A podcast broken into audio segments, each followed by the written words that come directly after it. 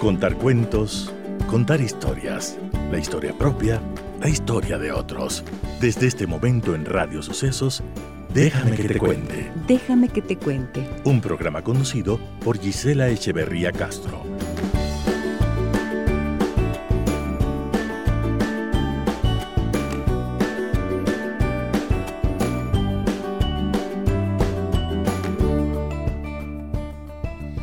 Amigas y amigos de Radio Sucesos, muy buenos días, bienvenidas y bienvenidos. Qué gusto para mí estar nuevamente junto a ustedes a través de 101.7 FM. Voy a saludar cordialmente también a todas las personas que nos escuchan en www.radiosucesos.fm. Les saluda Gisela Echeverría. Esperadísima esta entrevista con Mónica Heller, reconocida empresaria ecuatoriana que hoy viene a cantarnos y a contarnos. Contar seguro, cantarnos. la banda sonora de su vida. Muy buenos días, Mónica, ¿cómo estás? Bienvenida al programa. Muchísimas gracias por la invitación, es un honor.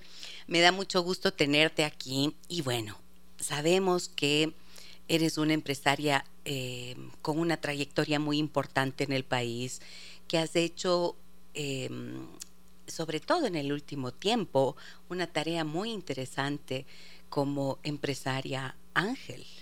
Y esto me ha parecido muy interesante también desde un punto de vista mm, que si bien tiene que ver con eh, solidaridad, también tiene que ver con eh, empresas y con generar el impulso empresarial en las nuevas generaciones y en gente que está muy interesada en trabajar en cosas y a veces no tiene la posibilidad de hacerlo. Y me ha parecido eso tan interesante porque creo que mm, siempre necesitamos una mano.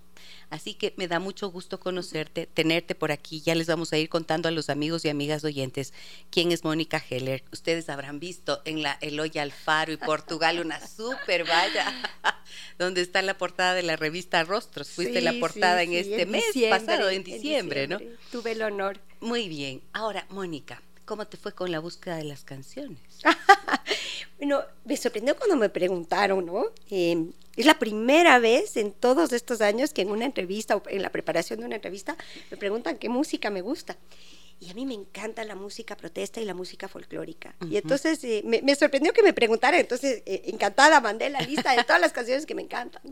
Ok, no fue difícil entonces. No, no. Y es que esas son las canciones con las que me crié, que me acompañaron en un montón de etapas de mi vida, que, que me encantan, con las que me identifico. Y entonces, eh, no, más bien, más bien facilísimo. Ah, qué bueno. Mónica Heller se desenvuelve actualmente en el sector turístico y en el sector inmobiliario. Eres, em, dentro de la formación que tuviste, está la Universidad de Tulane, ¿lo estoy diciendo bien? Tulane. Tulane, en la Universidad de París y en la Universidad de Boston. Y cuenta con un, em, eh, un B, B, BABS, ¿Cómo se dice? BABS. Sí. Un BABS, ¿ok? En Administración de Negocios y un doctorado en Jurisprudencia. ¿Cuántos añitos de la vida te pasaste estudiando? Un montón. Un montón. Muchos, ¿no? sí. Sí, Era, me, gustaba estudiar. Em, y lo interesante es que jamás ejercí, por ejemplo, el derecho. Me encantaba, fue una formación lindísima. Eh, me ha dado un montón de, herramientas, pero nunca ejercí. Eh, más bien la vida me llevó en la dirección de, los negocios, del emprendimiento, del sector privado, que ha sido una carrera lindísima, que ha sido una trayectoria valiosísima con éxitos y con fracasos, con alegrías y con decepciones. Em, y una vida llena de cosas interesantes, así es que yo más bien muy agradecida con todas esas oportunidades. Mónica Heller em, es una empresaria que tiene una trayectoria muy larga al frente de empresas que han sido consideradas ícono en el país y su experiencia en el mundo de los negocios la lleva a convertirse en una líder del sector. Vamos a ir conociéndola poco a poco a través de la banda sonora de su vida y vamos a empezar con la primera canción que ella eligió.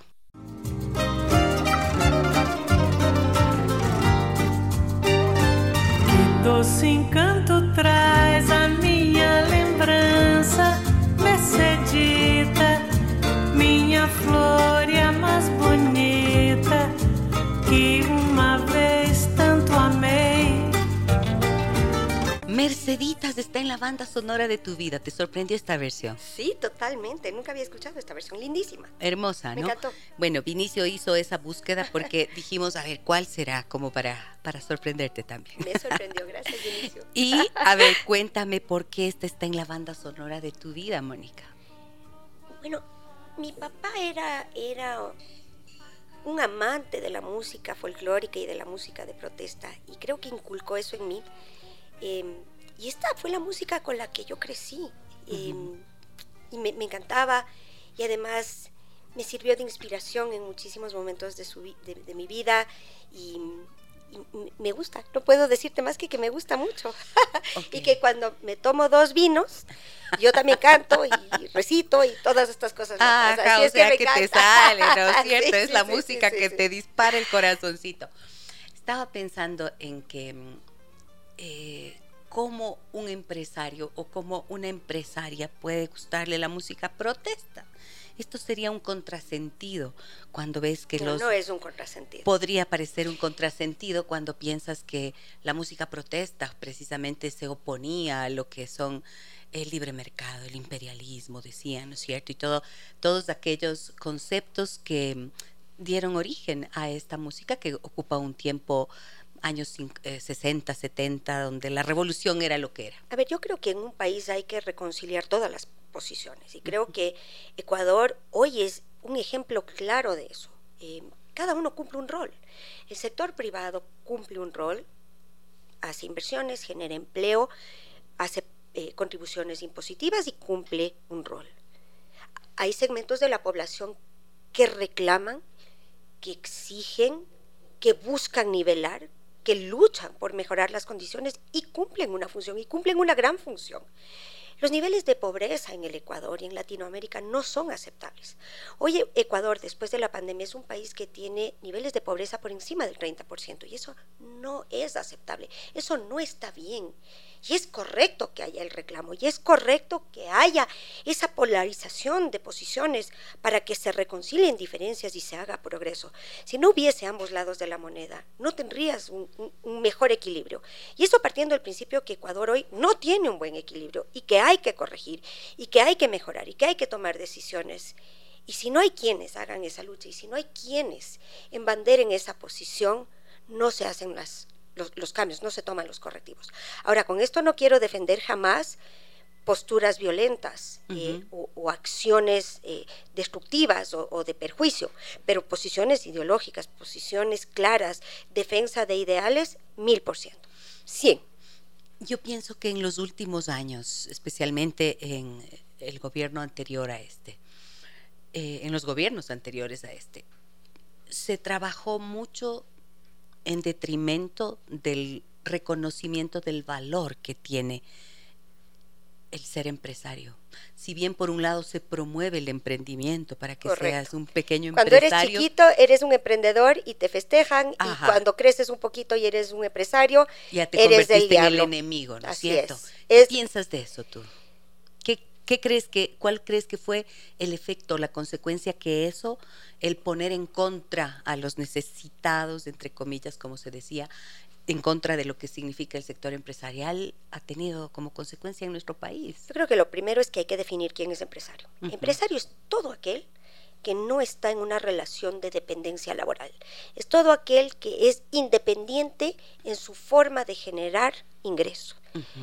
Eso quiere decir que empresario es el zapatero, empresario es el dueño de la peluquería y empresario también es el dueño de las grandes empresas. Es decir, creo que hay, hay una noción equivocada de quién es el em, empresario y se ha construido esta imagen de que empresario es solamente el grande, el malo, el feo, el que abusa, etcétera, etcétera. Entonces, el primer tema es que hay que aclarar quién es empresario. Yo soy empresaria también porque atiendo consulta privada. Así es. No tengo relación de dependencia. Eres empresario. Y creo que es fácil culparle a un tercero de los problemas de un país. Sin embargo, yo te aclaro, en el Ecuador el 90% de los empleos los genera el sector privado. El sector privado es el mayor eh, contribuyente de impuestos. El sector privado es el motor de muchísimos de los avances. Por ejemplo, eh, mira lo que pasó en la vacunación recientemente. Si no era por el sector privado, no se daba de la manera eficiente en que se dio. esa colaboración público-privada hizo que la, que la vacunación en el Ecuador fuera ágil, fuera rápida y fuera masiva. Entonces yo creo que es importantísimo reconocer el valor y la posición del sector privado. Con esto no te quiero decir que todos los empresarios son buenos, al igual que no todos los médicos son buenos y no todos los profesores o los maestros son buenos. Hay de todo. Pero como grupo no puedes ni generalizar ni satanizar. Y yo creo que en el, en el Ecuador en general hay un muy buen grupo de empresarios. Creo que somos solidarios, creo que respondemos con rapidez, creo que estamos siempre prestos a contribuir con el país y creo que hacemos lo que nos corresponde y lo hacemos bien. Nuevamente reconociendo que hay malas excepciones, pero que a esas excepciones se les debe perseguir no con argumento político, sino con la ley. Los que incumplen la ley, los que hacen lo que no deben hacer deben ser penalizados y sancionados por la ley, más no por el discurso político. ¿Qué edad tenías cuando escuchabas Merceditas, que fue la primera canción que oímos? Ay, debo haber sido chiquita, debo haber eh, empezado por ahí ocho o nueve años tal vez, ¿no? Ocho o nueve años. Y me decías que era tu padre el que te enseñó a escucharlo. Es que eh, en aquel entonces había cassettes y prontamente pasamos a los CDs. Claro. Y mi papá era un gran coleccionista de música. Y entonces eh, yo hacía travesuras y, escuchaba su música. mi papá escuchaba de todo, ¿no? Él, él, era un apasionado por la música. Pero yo tenía acceso a toda esta eh, fantástica colección de cassettes y CDs y, entonces escuchaba mientras estudiaba y esto fue lo que me gustó, con esto fue con lo que me quedé. Y mm, tengo que contarles a los amigos y amigas que nos escuchan, este programa se llama Déjame que te cuente. Entonces, déjenme que les cuente que tuve la oportunidad de conocer a tu padre, don Silvio Heller.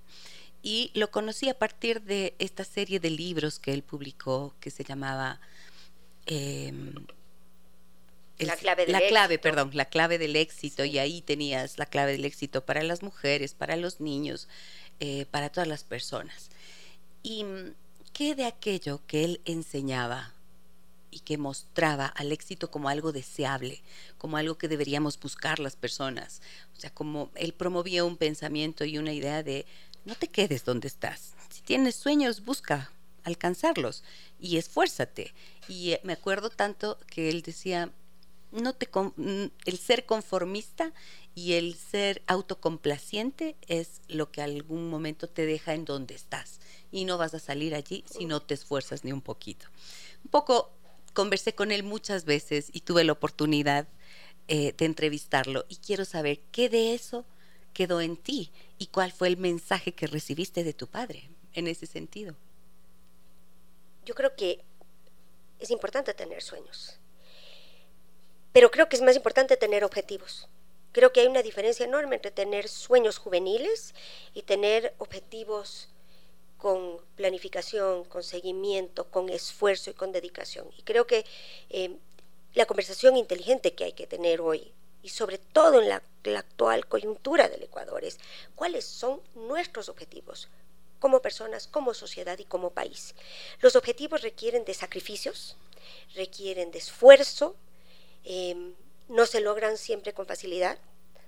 Eh, a veces son caminos tortuosos, con fracasos, pero finalmente creo que el, ejercicio importante, creo que a donde debemos apuntar es, es a, esta, a este compromiso con los objetivos, a esta dedicación y a tomar una decisión de qué precios estamos dispuestos a pagar para lograr esos objetivos muy pocos de ellos son gratuitos. Creo que hay que pagar precios y creo que realmente el compromiso con los objetivos y con los sueños es la dedicación, el esfuerzo, el empeño y el precio que uno está dispuesto a pagar para llegar a esos, a esos objetivos. Sé que tú pensabas cuando eras joven que una de tus metas era trabajar en las empresas de tu padre.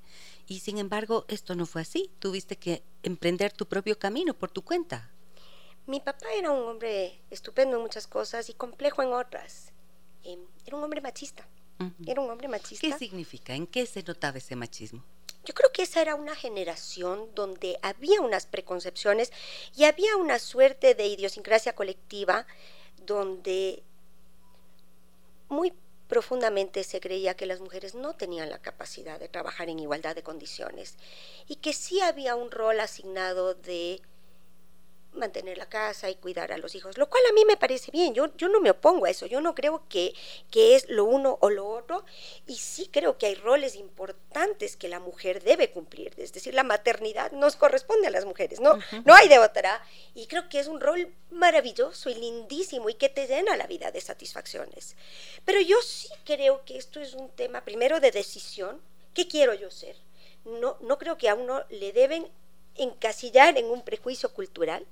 Creo que cada mujer tiene que poder decidir qué quiere, cómo quiere y cómo, y cómo va a llevar el equilibrio en su vida.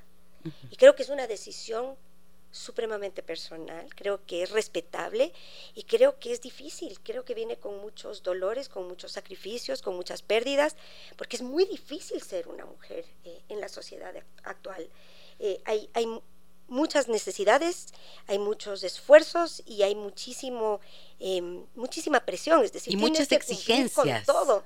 Y creo que es, que es un gran reto ser una mujer que trabaja eh, en la actualidad. Sin embargo, creo que es el derecho de cada una en su individualidad y creo que ese encasillamiento cultural que era muy predominante en el Ecuador y que todavía sigue siendo, lo que pasa es que ahora somos más políticamente correctos y, te lo dicen menos, pero por supuesto que hay un tema cultural en el Ecuador, claro que hay este, este machismo intrínseco, creo que hay un, yo le llamo el boys club, ¿no? Que es este, este club de chicos donde finalmente... El club de Toby. Sí, sí, sí, ¿no? Donde finalmente las mujeres tienen algo de espacio y tenemos todo este sistema de cuotas y hablamos del empoderamiento y todas estas cosas, pero en el fondo, fondo del profundo ser, mira tú que los resultados no son buenos. Hay pocas mujeres en, cargos de, de, liderazgo empresarial al más alto nivel, hay pocas mujeres que realmente tienen voz y que tienen influencia. Y creo que ese es uno de los síntomas de una cultura y de una sociedad donde prima todavía ese machismo antiguo eh, que, hacía que las mujeres no pudieran trabajar libremente. ¿Y tú sentiste eso entonces en ti, de parte de tu padre? ¿Y se te bloquearon los caminos de entrada? ¿Cómo fue? Sí. Em, yo me fui de mi casa jovencita, me fui de mi casa a los 17 años, me fui a estudiar y nunca volví a mi casa, precisamente porque había esta preconcepción em, y había de alguna manera la noción clara de que las mujeres no cabían en la empresa familiar. Y esto llevó a que mi papá tomara una decisión profundamente equivocada en mis ojos. Eh, mi papá tuvo dos hijas em, y se encomendó a un yerno que en sus ojos era el hijo varón que nunca tuvo. Y yo creo que cuando tú tomas esas decisiones, primero sacrificas capacidad, porque las mujeres somos igual de capaces. Claro. Em, sacrificas preparación, en mi caso, había preparación, había formación. Y creo que además autolimitas un montón de cosas eh, y, te auto eh, defines y te autoenmarcas con ideas erróneas y equivocadas. Además de que generas una serie de conflictos innecesarios, ¿no? Y creo que el, aprendizaje en ese sentido es muy claro. Yo creo que eh, uno de los temas que deben ser corregidos hoy, tanto a nivel privado como a nivel público, es este concepto de que las mujeres no tienen la misma capacidad o no están en igualdad de condiciones. Yo creo que hay capacidad, hay potencial, y más bien la pregunta importante siempre es, ¿estamos decidiendo correctamente en el Ecuador? ¿Tenemos un sistema de meritocracia o tenemos un sistema de favoritismo por un lado y cuotas por otro lado? Y ninguno de esos es bueno. Ni el machismo y el favoritismo masculino son buenos, porque finalmente sacrificas gran capacidad en un montón de mujeres estupendas y premias tal vez a un montón de hombres que no están en condiciones o capacidad. Y yo pienso que eso mm, indiscutiblemente lo vives como algo injusto, porque lo es. Es injusto, es perjudicial, no cumple ningún propósito ni para la empresa, ni para el proceso, ni para el país. Creo que estancas el crecimiento social, porque el 51% de la población son mujeres, somos mujeres. Y creo que al final perpetúas algo que está mal. Pero tampoco puedo defender un sistema de cuotas donde tienes mujeres porque sí. No, yo creo que... Que no se lo merecen. Claro, yo creo en, en, el mérito, yo creo en los sistemas de meritocracia, creo que las mujeres tienen la misma capacidad, sin duda. La pregunta siempre es si tienen la formación que se requiere para el la cargo. Experiencia si están dispuestas a hacer lo que se requiere, porque tú no puedes vivir esta dualidad donde dices, a ver, yo quiero trabajar con las prebendas y quiero trabajar a medio tiempo, pero quiero ser gerente general de la empresa. Eso no pasa. Si tú quieres ser el gerente general, tienes que estar dispuesta a hacer lo que requiere el cargo de gerente general. Y no puedes pedir excepciones y no puedes pedir una mirada rosa al tema, porque eso tampoco está bien. Yo creo que debemos hablar de igualdad de oportunidades, igualdad de formación eh, y una mirada de resultados y no de cuotas o de prebendas o de privilegios en los procesos. Eso es a donde debemos apuntar como sociedad. ¿Y a dónde te condujo a ti el hecho de que haya existido esto que consideras, como bien dices, una decisión equivocada de tu padre? Durante muchos años usé un, apellido diferente.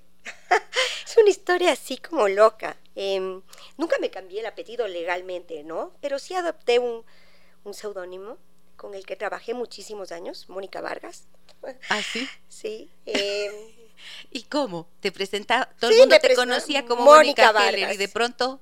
Es que en el mundo laboral no me conocían como Mónica Heller, me conocían como Mónica Vargas. Y trabajé muchos años con, con, con esa digamos, con, con, ese seudónimo, porque primero hacía la vida más fácil, ¿no?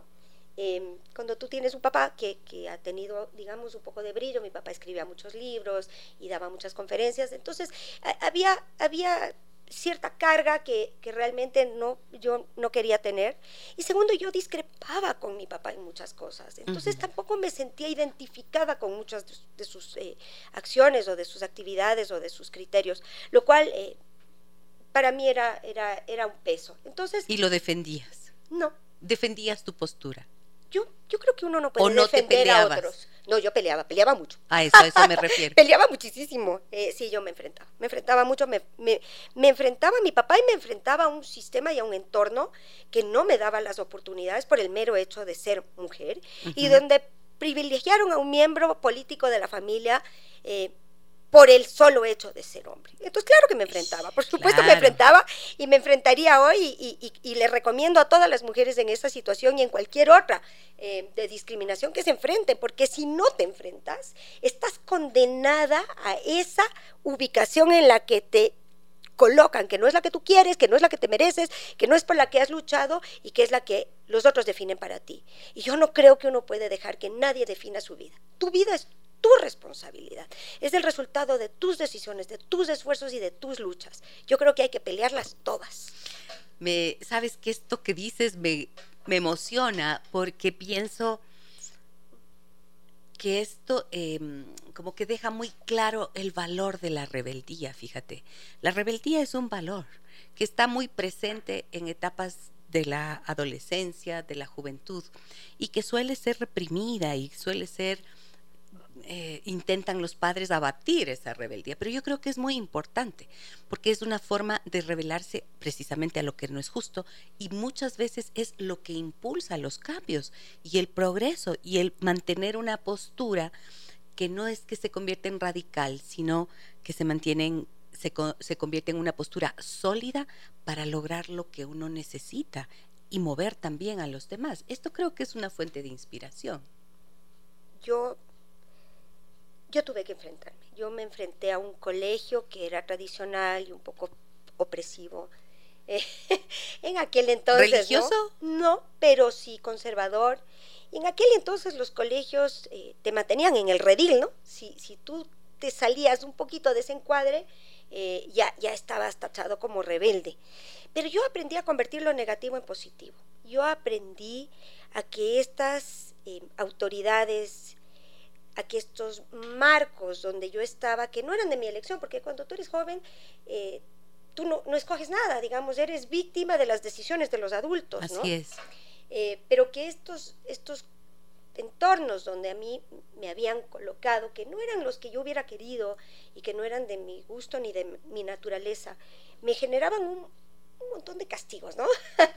eh, y yo aprendí más bien a convertir lo negativo en positivo. Cada vez que, que, me sancionaba el colegio, era motivación para ganarme un premio más. Y yo salía y me ganaba la medalla de oratora y la medalla del libro leído.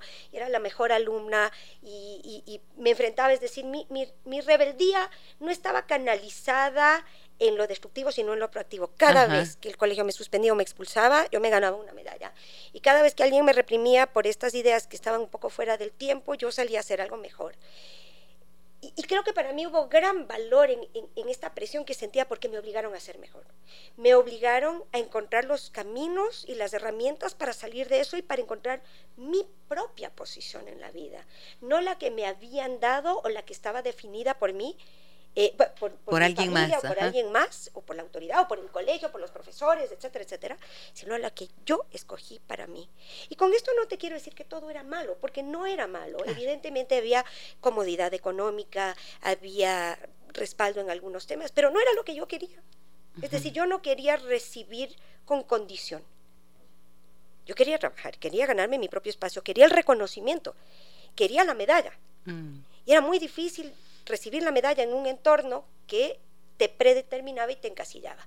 Así es que todas estas presiones y todas estas eh, sanciones, tanto reales como morales, para mí fueron gran motivación y yo convertí lo negativo en positivo y creo que es una forma de actuar para el resto de la vida. Eso es lo que se llama resiliencia realmente, cuando aquellas adversidades se transforman en fortalezas y no solamente Mm, que sobrevives, sino que logras hacer de eso algo que te permite crecer y con lo que permites crecer a los demás. Esa es la resiliencia. Mónica Heller está con nosotros en esta mañana, amigas y amigos. Vamos a escuchar la siguiente canción de la banda sonora de su vida. Compañeros poetas, tomando en cuenta los últimos sucesos, en la poesía quisiera preguntar Uy, uy, uy, bellísimo. somos de la misma Somos de la misma leva, decían. sí, sí, sí. Pero qué mensajes, ¿no? Qué canciones maravillosas. A ver, ¿esta a qué etapa de tu vida te remite y qué recuerdito está por ahí debajo? Uy, por ahí los 15 años. Ajá. La etapa del primer amor, ¿no? Cuando descubres una, una persona que, que piensa igual que tú, que con la que te identificas, tu alma gemela, tu primer amor. Eh, esa es una etapa maravillosa. Em, para mí una época muy linda de la vida. ¿Hasta dónde debemos practicar las verdades? Dice este poeta maravilloso que es Silvio Rodríguez, ¿no? En este tema. ¿Qué te dice esa frase a ti? Nada es blanco ni, ni negro. Todo, todo tiene una gama de gris en la mitad. Y la inteligencia está en saber dónde te ubicas en ese espectro, cuándo y dónde cada cosa. Es decir, ¿no crees en la franqueza total? Yo creo en que cada uno tiene sus verdades y sus realidades y su esquema de valores. Creo que es muy difícil em, decir que hay verdades universales y absolutas. Pero sí creo que las hay. Es decir, creo, creo que es difícil de sostener, creo que es difícil de defender. Pero yo sí creo que en el fondo, fondo, fondo, hay un código moral de verdades absolutas. Lo que pasa es que la historia nos ha demostrado que es tan difícil disuadir a la gente de su propio código moral. Eh, mira tú lo que pasó en la Segunda Guerra Mundial, en el Holocausto.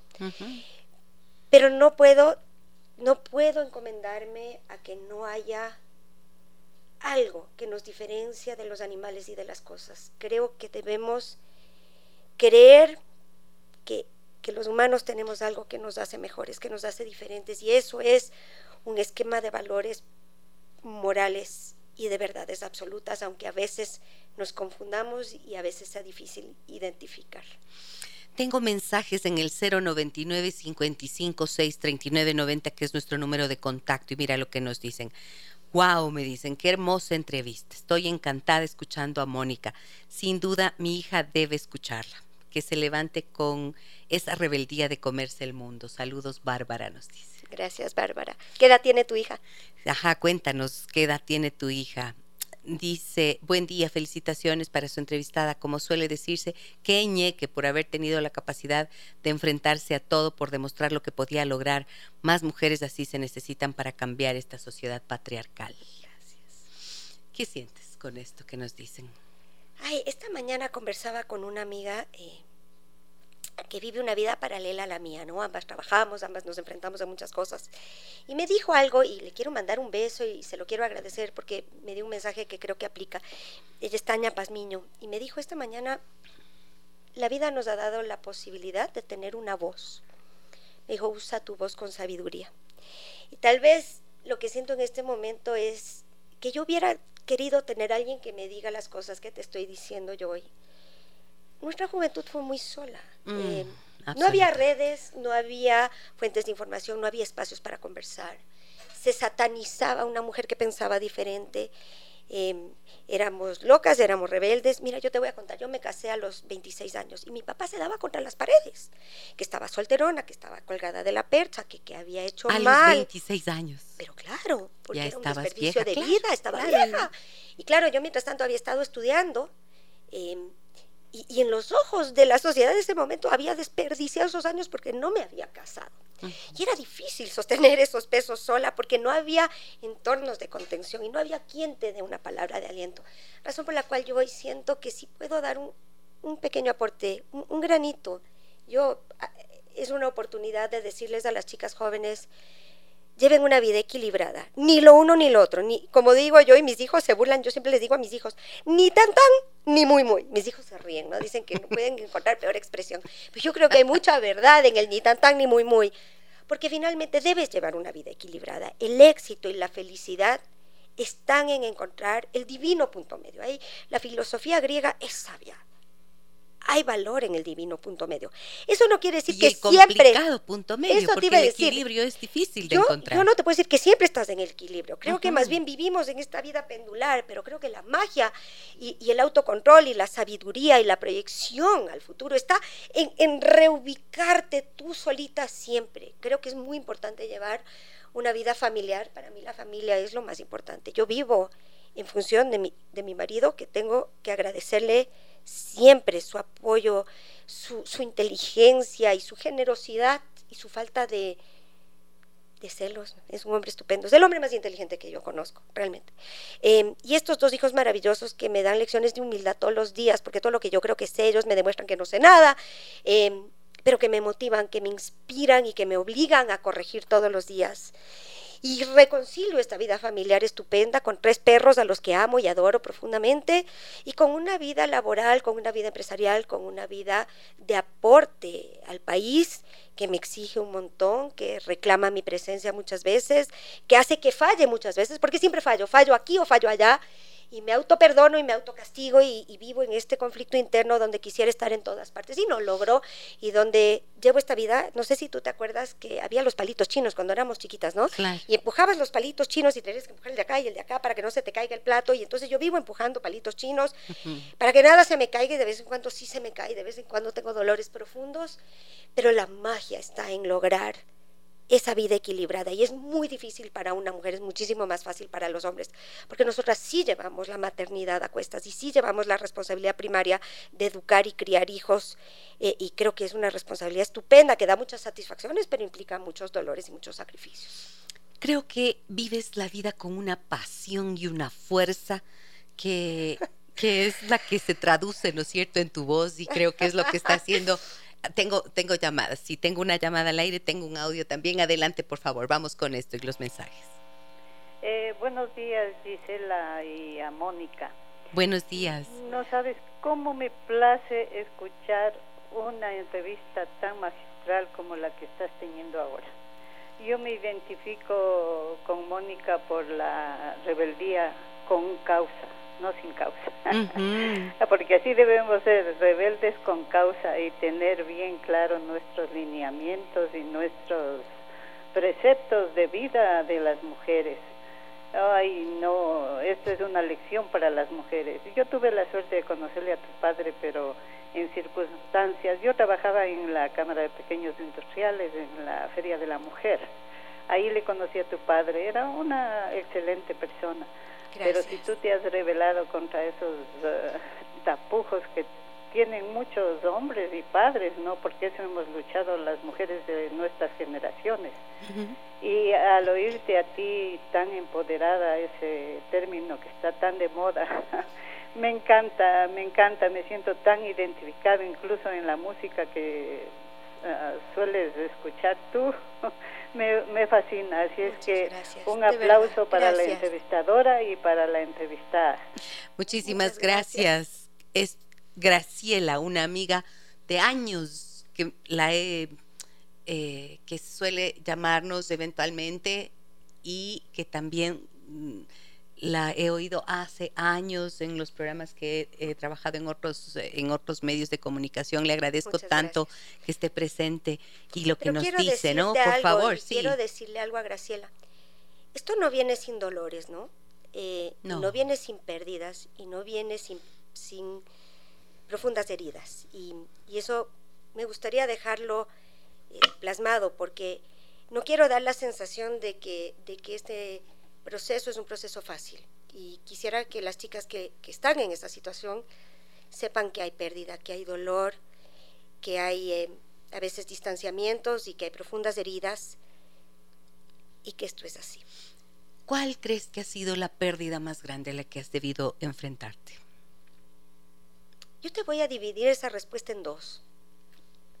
El machismo más grande no viene de los hombres, viene de las mujeres y normalmente de las mujeres más cercanas a ti, tu madre, tus hermanas, tus primas. Y si para mí ha habido un dolor muy grande, es el distanciamiento de las mujeres en mi, en mi familia porque ni comprendieron lo que yo hacía, ni me acompañaron en lo que yo hacía, ni, ni estuvieron de acuerdo, porque escogieron un camino diferente. En sus ojos el status quo estaba bien, y esa separación y ese dolor, ese cuestionamiento, ese, ese embate de tus propias mujeres es muy doloroso. Em, esa es una pérdida muy grande. Y la segunda pérdida es que cuando tú tienes diferencias de opiniones, cuando tú ves la vida diferente, cuando tú no eres conformista con tu entorno, hay fricciones porque te estás enfrentando, porque estás moviendo las fichas. Y no siempre te aplauden y no siempre te celebran esto. Y, hay enfrentamientos y hay peleas. Y hay trompones, porque a veces te dan y te dan durísimo, porque cuando tú estás en el ring de box a veces te dan una paliza. Pero el mérito no está en no tener esos golpes, porque los vas a tener. Si estás en la lucha, alguien te va a golpear, alguien te va a lastimar, en algún momento pagarás precios la resiliencia, lo que tú decías. El mérito está en levantarte nuevamente, en volverte a poner los guantes y decir, ayer chupé, chupé durísimo. Y yo me permito llorar y yo tengo el saco de las penas. Cuando estoy puesta el saco de las penas, atente, todo el mundo en mi casa sabe que no hay que hablarme porque estoy en eh, un muy mal día, tengo el saco de mis penas. ¿Es real? ¿Te pones un saco exclusivamente para comunicar real. que estás con penas? Y, porque me da confort, es suavecito y es así peludito y me, sí, es el saco de las penas y me guardo en mi cama, normalmente con alguno de mis perros y hago un mea culpa profundo, evalúo qué pasó. Eh, trato de sacar aprendizaje porque las peleas y las, inclusive las derrotas, porque las hay, hay fracasos y hay derrotas en este camino. Si no te dejan aprendizaje, si no te dejan de lección, no han tenido valor.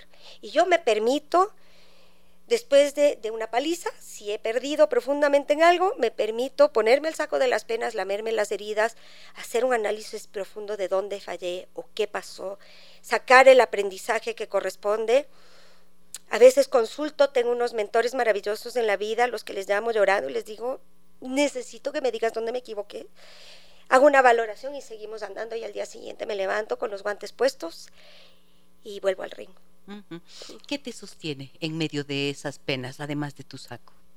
Mi marido, que es el tipo más estupendo del mundo, y este, si te puedo dejar un mensaje para la audiencia, es que la decisión más importante, más allá de lo que estudias, más allá de dónde trabajas, es con quién te casas. La decisión más importante en tu vida es con quién te casas. Si tú te casas con un hombre inteligente, de buen corazón, que es tu compañero de vida, que comparte contigo un proyecto, que te apoya, te contiene y crece contigo. Porque no te estoy hablando de un hombre insignificante que, te vea crecer desde la sombra. Un hombre estupendo con el que vayas de la mano y crezcas simultáneamente. Eso te sostiene. Eso te sostiene como una red infallable cuando caes. esto em, me gusta mucho, ¿sabes por qué? Porque a veces se confunde la mujer exitosa, valiente, fuerte, empoderada, como usaba la palabra Graciela, con alguien que no debe depender de nadie y que no debe pensar en su compañero de vida, en su pareja, como alguien en quien apoyarse precisamente, cuando esa es una de las funciones fundamentales en la relación de pareja. Creo que hay una confusión en ese sentido y he visto con pena muchas veces en consulta de, parejas, yo veo que mm, hay mujeres que ven a la pareja como enemigo. Obviamente, no es que son pobrecitas víctimas de las mujeres que los ven como enemigos, porque muchas veces pueden actuar como sobreprotectores y no como un respeto a los intereses propios y el camino de la mujer. Y creo que ahí es en donde entra en juego lo que dijiste hace un instante. Un hombre inteligente y un hombre de buen corazón son como dos características indispensables que también tienen que estar presentes en esa mujer y no confundirse no confundir el empoderamiento con abuso y tampoco confundir la búsqueda del apoyo y de la protección como algo que se contrapone a la fortaleza interna. ¿Qué piensas de esto que te digo? Yo creo en la pareja, en la pareja que a ti te sirva. Eh, es decir, yo, yo soy súper abiertamente y yo creo que cada uno debe buscar la pareja que le sirva. Y creo que la pareja es, es importantísima. Yo no concibo la vida sin pareja. Y, no por las razones tradicionales, sino porque de verdad el compartir los pesos, el tener con quien conversar, el tener con quien discutir cuando algo te agobia y te aqueja, el tener con quien reírse, el tener con quien compartir las cosas buenas y los éxitos y las alegrías. Yo no vería mi vida sola. yo, yo creo en la familia, creo en el matrimonio, creo en los hijos, si uno ha tenido la suerte de tenerlos y la decisión de tenerlos. Em, ¿Qué te puedo decir? Creo que es muy personal, creo que es difícil generalizar. Yo llevo 26 años de un matrimonio estupendo y le soy agradecida a la vida por esta estructura que ha sido para mí muy feliz, muy feliz. Tenemos un audio, voy a escucharlo. Adelante, por favor. Doctorita querida, qué hermoso programa, qué invitada para 10 sobre 10 y que dice clarito las cosas y con toda la potencia que debe ser. Muchas gracias. Qué linda. Muchas, gracias. Con toda la potencia, con esa pasión, con el fuego, ¿no es cierto? De la rebeldía que yo le valoro tanto. Pepita nos dice, buenos días, doctor, una entrevistada genial. Voy a enviar esta entrevista a mi nieto. Yo no la llamaría rebeldía, sino un proyecto de vida claro con un increíble empoderamiento. Felicitaciones a esta mujer increíble. Muchas gracias. Laura dice, buen día, qué bien la claridad, rebeldía positiva y convicción que comunica Mónica Heller. Me encanta, muy inspirador y oportuno para todos escucharla como sociedad y en particular para las mujeres que aún seguimos viviendo discriminación en muchos ámbitos, de acuerdo con el tema de los valores universales y el equilibrio. Gracias, abrazos a ambas y buen día. Muchísimas gracias.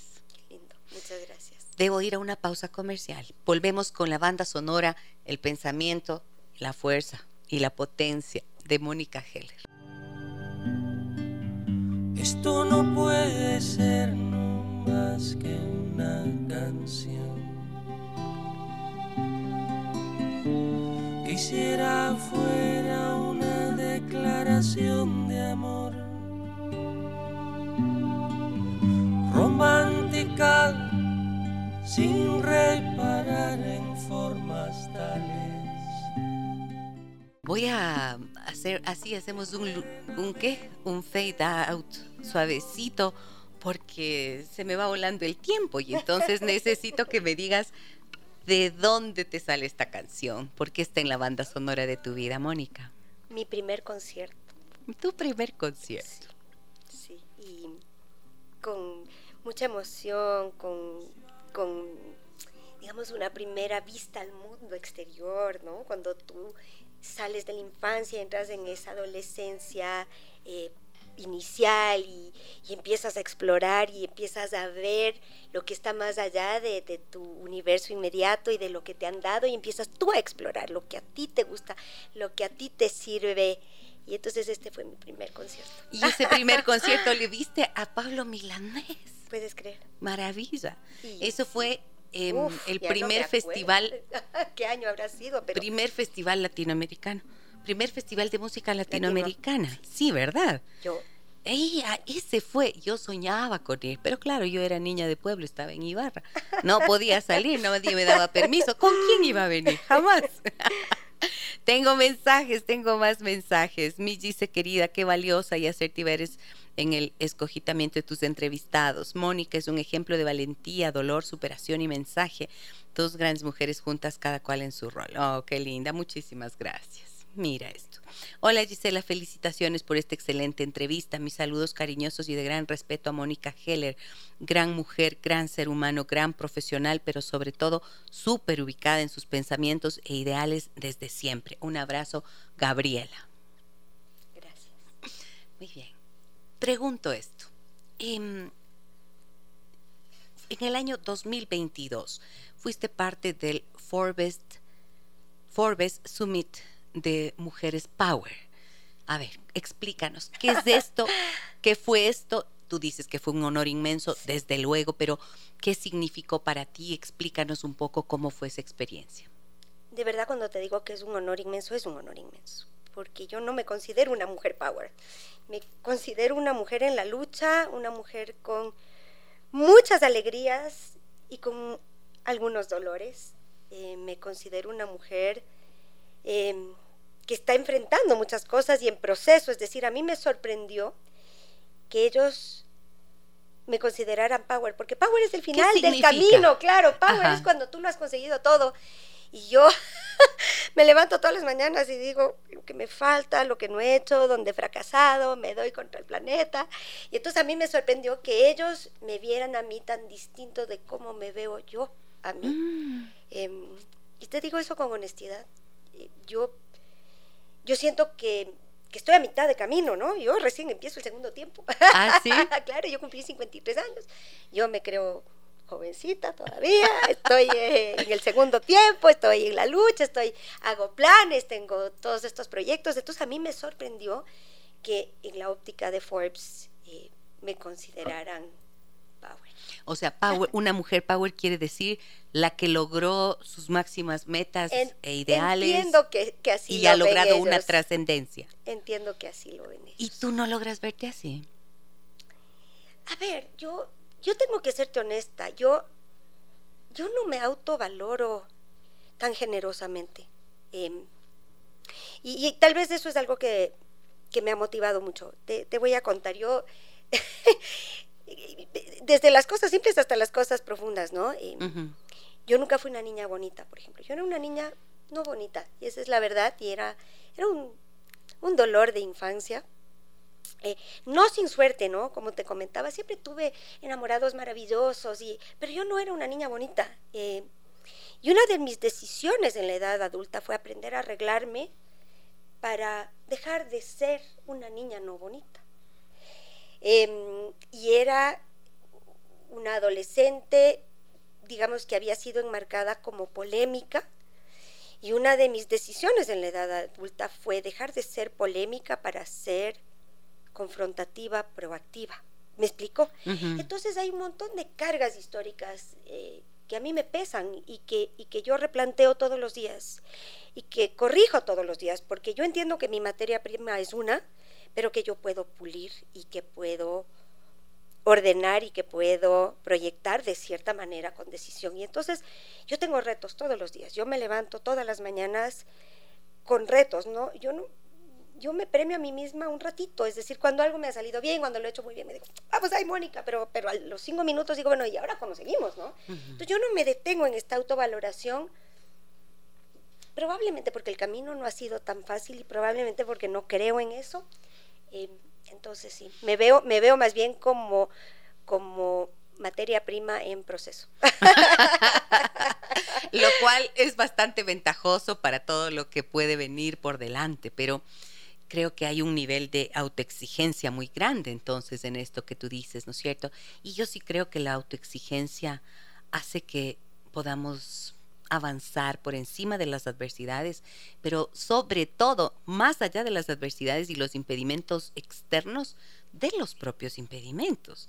Porque creo que cuando no logras verte eh, de forma muy autocomplaciente. No, no digo compasiva, porque compasión yo creo que sí hay que tener un poco pero autocomplaciente, entonces ahí tú sigues y sigues en pie de lucha y sigues creciendo y sigues soñando. Tú decías antes que creo que crees que los objetivos son más importantes que los sueños, pero yo pienso que están íntimamente relacionados y quería preguntarte con qué sueñas ahora si todavía tienes esa cantidad de cosas por delante. Hmm. Sueño porque no creo que lo haga o sea, los objetivos para mí son prácticos y requieren de un plan de acción y una gestión y, un esfuerzo, etcétera, ¿no? O sea, sueños lo ves como algo irrealizable. con lo que juego mentalmente, eh, pero no le realmente no, no le doy la energía para que se convierta en realidad. Pero siempre pienso que me hubiera gustado tener un cafecito, un barcito, donde yo pudiera cantar o recitar. no, de verdad, de verdad. Yo tengo un, lado artístico frustrado porque soy cero talentosa, cero talentosa, pero me encanta. Em, y pintaba en la juventud. Entonces tengo este lado que, que de verdad eh, lo, lo extraño, lo quiero mucho, pero no, no, no es parte, digamos, de los objetivos. Así es que sueño con esas cositas eh, a veces, pero yo sé que, hay una distancia enorme entre ese sueño y, lo práctico. Muy buenos días, me dicen felicitaciones por el programa. Una pregunta, ¿cómo remediar cuando tu empoderamiento no es comprendido por tu pareja? A ver, es, yo, yo no soy ni psicóloga ni terapista, entonces no, no me atrevo, a, digamos, a emitir criterios profesionales en ese sentido. Yo creo que si tú has escogido una pareja por las razones correctas, porque creo que, en ese proceso de selección de pareja caben muchas cosas. Y una de ellas siendo el amor, pero creo que este es un proyecto que va mucho más allá del amor. Y, es, y ese es un tema polémico. Yo sé que estoy entrando en arenas movedizas, pero yo creo que la pareja tiene que tener eh, un, montón de cualidades y, y una, apenas una de ellas, es que te quiera y que tú le quieras de regreso.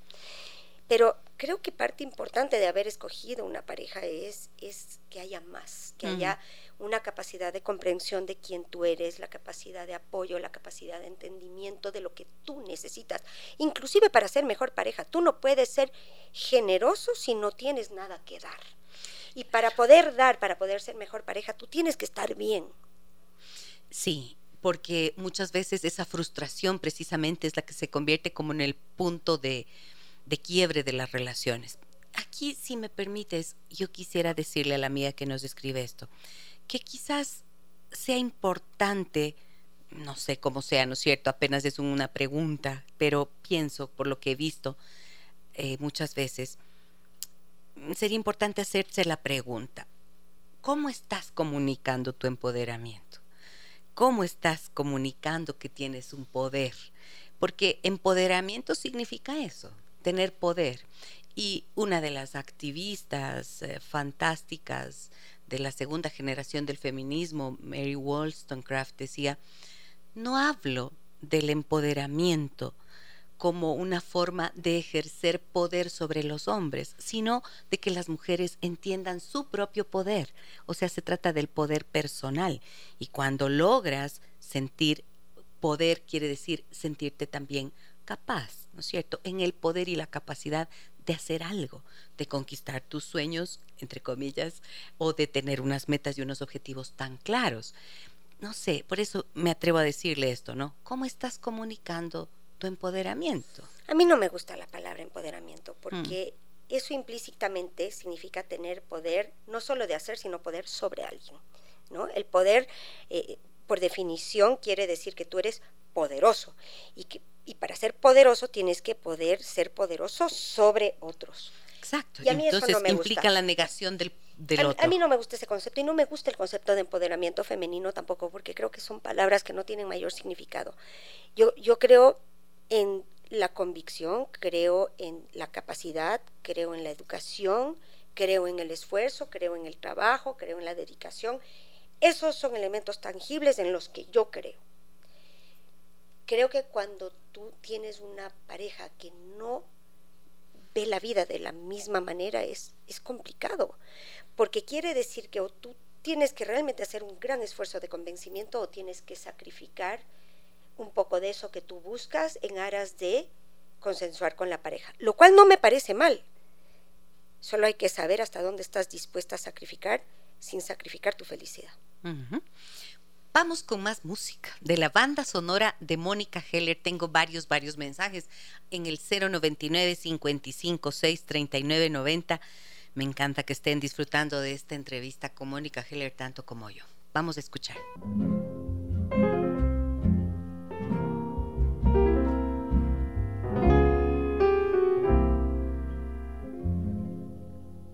Por la blanda arena que lame el mar, su pequeña huella no vuelve más un sendero solo de pena y silencio llegó hasta el agua profunda. Un sendero solo. Uy, uy, uy, tocó mi sensibilidad, nos dice alguien acá en Facebook, donde hacemos nuestra transmisión en vivo de este programa, Mónica. Y claro, es Mercedes Sosa con Alfonsina y el mar. ¿Por qué está en la banda sonora de tu vida? Me gustaba tocarla en el piano. Mm. ¿En qué edad? 13, 14, tal vez. ¿Y qué sientes cuando la vuelves a oír? Encanta. Se me pone la piel de gallina. Me encanta. ¿Sigues tocando el piano? Pero mal. Te digo, tengo toda la vena artística, pero sin talento. Cero talento. ¿Tu talento dónde crees que está? Ay, no sé si soy talentosa, soy esforzada, que no es lo mismo. Ándale. No, verdaderamente. Yo he construido a base de esfuerzo, no a base de talento. Y es verdad. Y a veces me, dijo, qué pena que no tuve ningún talento. No, verdaderamente. ¿Cuál, ¿Cómo conceptúas el talento? O sea, ¿qué, ¿cuál es el significado que tiene para ti? A ver, hay gente que tiene unos dones naturales. Y cuando tú partes de un don natural, es muchísimo más fácil explotarlo. Yo, yo no fui así. A, a mí me tocó construir y me ha tocado a base de esfuerzo. Eh, todo, todo en mi vida.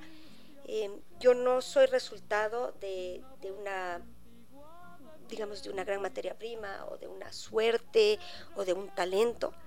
Yo realmente, yo, yo me considero un vitral. yo he construido... ¿Qué significa un vitral? Yo he construido algo bonito de mucho vidrio roto. Algún día conversaremos. Oh, wow, qué hermoso. es una imagen bellísima y que tiene mucho trabajo de por medio. Claro que sí. A ver, voy con más mensajes. No, yo me quedé con la pregunta. ¿En qué consistió tu participación ahí en este Summit de Mujeres Power 2022 de la revista Forbes? Invitaron a un grupo de mujeres que yo considero estupendas eh, y tuve el honor de estar incluida en ese grupo. Conversamos de temas relevantes, de temas de actualidad, de temas de mujeres. Y Forbes saca un, digamos, un ejercicio, hace un ejercicio de sacar conclusiones, de, mensajes poderosos y, Forbes es un medio de comunicación muy respetado, de gran trascendencia en el mundo y hace uso de esta información y de este intercambio de ideas y de conocimientos para aportar a su sociedad. Eh, y creo que hacen un trabajo lindísimo, verdaderamente. No en vano son una revista de, de tanta trascendencia en el mundo y de tanto reconocimiento y de tanta credibilidad. ¿Y cuál fue la esencia de tu mensaje en, ese, en esa ocasión? Yo creo que debemos de pensar en nosotras mismas sin pena. No, no podemos perpetuar la victimización. No, no somos pobrecitas. No, sí, a lo mejor nos toca duro sí vivimos muchas mujeres cosas muy duras y hay mujeres que viven cosas impensables, desde el abuso doméstico hasta el abuso sexual, hasta, no tengo palabras, o sea, la realidad es tremenda. Y yo no desconozco la realidad, pero yo invito a pensar de una manera diferente, porque si tú te, te conceptualizas como víctima, no dejas de ser víctima y creo que hay que pensar en cómo dejar esa realidad para pasar a una mejor realidad. Por favor, ¿puedes repetir? No podemos encasillarnos y autopercibirnos como víctimas porque entonces no dejamos de ser víctimas. Esta es una verdad monumental y qué bueno que lo digas y que lo digas así con esa convicción y además desde esta imagen que nos mostraste hace un instante del vitral, bellísimo, hecho en base a pedacitos de vidrios. Pero ¿saben por qué? Porque mm, la palabra y el pensamiento tienen fuerza. Y cuando tú piensas que eres víctima, terminas actuando como tal. Y además hablas como una víctima y en lugar de generar compasión que muchas veces en las primeras etapas del victimismo se logra, más adelante genera rechazo. Y terminas en serio siendo una víctima del destino, en apariencia en el, del destino, pero en realidad eres una víctima de tu propia, eh, de tus propias acciones y de tu propia forma de verte desde esta situación de invalidez. Yo lo he visto de cerca, yo lo he visto de cerca. Em, como te dije, vengo de una familia donde había muchas complejidades, muchas complejidades y cosas muy fuertes. Y las diferentes mujeres reaccionamos de diferentes maneras. Yo nunca me he visto a mí misma como una víctima. En cambio, las mujeres cercanas a mí eh, adoptaron el rol de víctimas y creo que hasta, cierta, hasta cierto punto les gusta ese rol de víctimas porque les quita responsabilidad. Cuando te ves a ti misma como pobrecita y soy pobrecita y soy víctima, entonces dejas de tener la obligación de hacer algo al respecto. ¿Sabes otra cosa que me gustó mucho de la mirada crítica que tienes sobre las mujeres? Em, esto que mencionaste antes, de la traición de las propias mujeres. Hay mucha envidia entre las mujeres y es difícil que se hable de eso, porque es más fácil mostrarse como víctimas de los hombres que de las propias mujeres, en donde hay mucha experiencia de eso también. Sí, sí. Yo creo que las, los primeros embates que tú tienes son de tu misma familia, de las mujeres cercanas a ti, las que no comparten tu visión o las que no tienen la misma decisión de vida o la misma fuerza para enfrentar los mismos retos, son las primeras que te juzgan y satanizan lo que tú has hecho y de hecho te convierten en, en actor tan culpable como el culpable original, solamente porque es una, una forma de justificar su falta de acción. Es decir, tú te conviertes en igual de tirana porque has hecho algo diferente, porque ellas no han tenido la decisión de hacerlo y entonces es más fácil culparte a ti de su fracaso. Una verdad gigante. Judith dice, buen día Gisela Echeverría. Excelente programa, muchísimas gracias, nos dice Catalina. Buenos días, qué lujo de programa y qué lujo de invitada, Gisela, me dice saludos. Nilsson dice, cuando aprendes a conocerte, tienes las mejores herramientas en lo que emprendes. Eh, Alfonsina y el mar tocó mi sensibilidad maravillosamente, nos dice Lorena. Feliz de verte bien y nuevamente al frente de tu programa. Maravillosa entrevista, Gisela. Y qué lujo de invitada, siempre aprendiendo contigo y con tus entrevistados. Esto en Facebook. Y acá en el 099 55 639 90. Buenos días, excelente programa. Saludos a Mónica Heller, excelente entrevista. Quisiera saber si sigue ayudando como ángel para los emprendimientos. Tengo una sobrina con discapacidad auditiva que necesita ayuda en su emprendimiento. Mil gracias por tan valiosa experiencia de vida, Mónica, nos dice.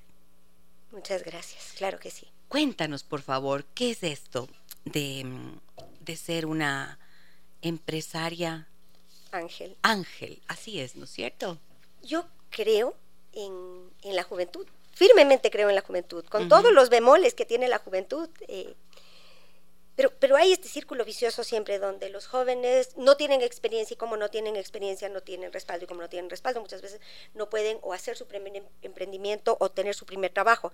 Y si no rompemos ese círculo vicioso de porque no tengo experiencia no tengo trabajo y como no tengo trabajo no tengo experiencia, entonces estamos condenando a las siguientes generaciones a, una situación de no progreso. yo, yo sí creo que hay una deuda con la siguiente generación. Em, y no solo con los hijos que por supuesto son, son tu primer proyecto, ¿no? Pero con, con toda esa generación porque finalmente de eso dependerá lo que pase en el país. Y creo que hay que apoyar, y creo que hay que apoyar no solo diciendo que se apoya, creo que hay que apoyar en la práctica, y eso a veces implica hacer inversión en proyectos de, joven, de jóvenes eh, y emprendimientos, a veces implica dar mentorías, a veces implica dar conferencias, a veces implica solo prestar un oído y escuchar, y creo que hay que hacer todo eso. Creo que es obligación de todos aquellos que tenemos algo más de experiencia eh, abrir esas puertas para los que están detrás. Yo quisiera que alguien me las hubiera abierto a mí y no tuve esa suerte. Así es que sí creo que eso hay que corregir y creo que hay que abrir las puertas para los que vienen. Y por ejemplo, alguien como esta persona que nos acaba de escribir y lo que nos dice de su sobrina con una discapacidad auditiva y que tiene un emprendimiento, si ella quisiera acercarse a ti, ¿qué debería tener como propuesta clara para que tú fueras su ángel empresarial? Mira, normalmente lo que, lo que debe pasar es que si el proyecto está alineado con temas en los que yo puedo eh, participar en base a mi propia experiencia o a mi propio conocimiento, tiene un camino. Si el proyecto es muy disociado de lo que yo entiendo y conozco o donde tengo que aportar, pues se orienta a través de organizaciones. Hay un montón de organizaciones eh, que, que pueden ayudar tanto en mentorías como en, búsqueda de inversión.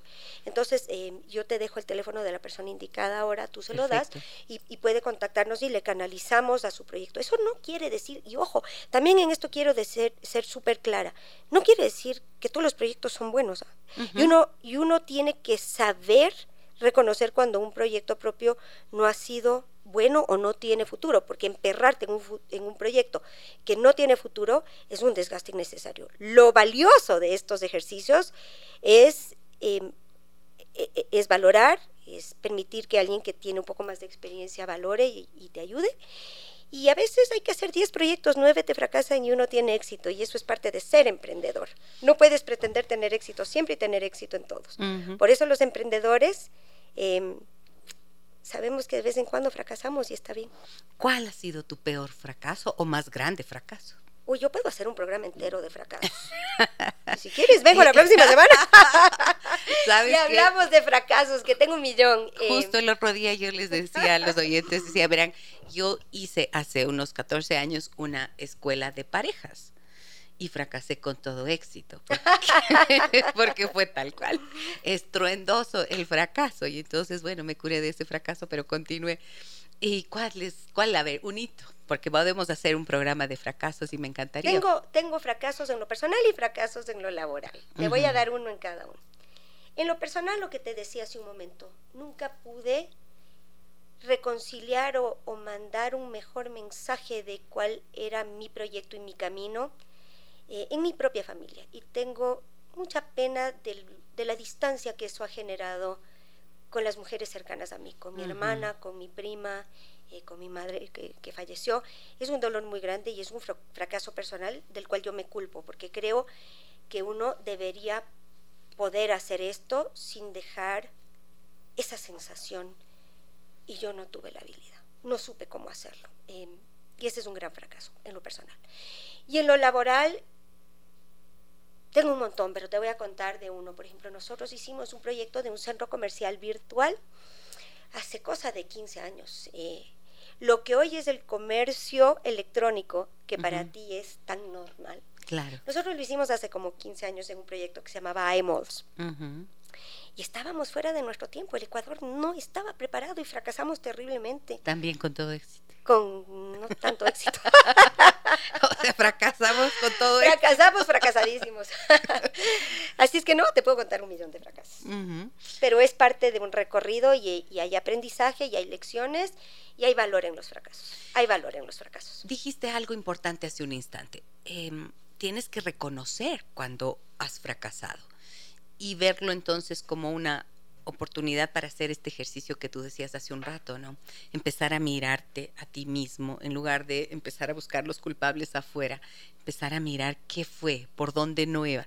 Por ejemplo, tú dices esto, el Ecuador no estaba preparado. En ese momento el fracaso era así porque no era el momento. No era el momento. O sea que el tiempo también claro, cuenta mucho cuando salen las ideas. Los, los, americanos tienen una palabra que es fundamental y es timing.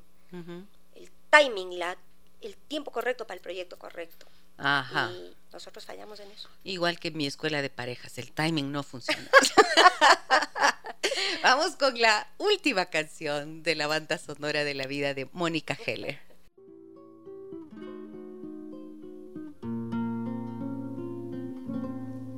Gracias a la vida que me ha dado tanto me dio dos luceros que cuando los abro, perfecto distingo lo negro del blanco y en el alto cielo su fondo estrellado y en las multitudes del hombre que yo amo. Un auténtico poema maravilloso elegiste para el cierre del programa. ¿Por qué está en la banda sonora de tu vida esta canción? Gracias a la vida, Mónica. Porque yo le doy gracias a la vida. Con lo bueno y con lo malo. Pero agradezco todos los días de mi vida. Todos los días. Es una práctica cotidiana. Creo que uno no puede hacer lo que hago yo si no agradeces todos los días como te dije, con lo bueno, con lo malo, con los éxitos y con los fracasos, con las alegrías y con los dolores.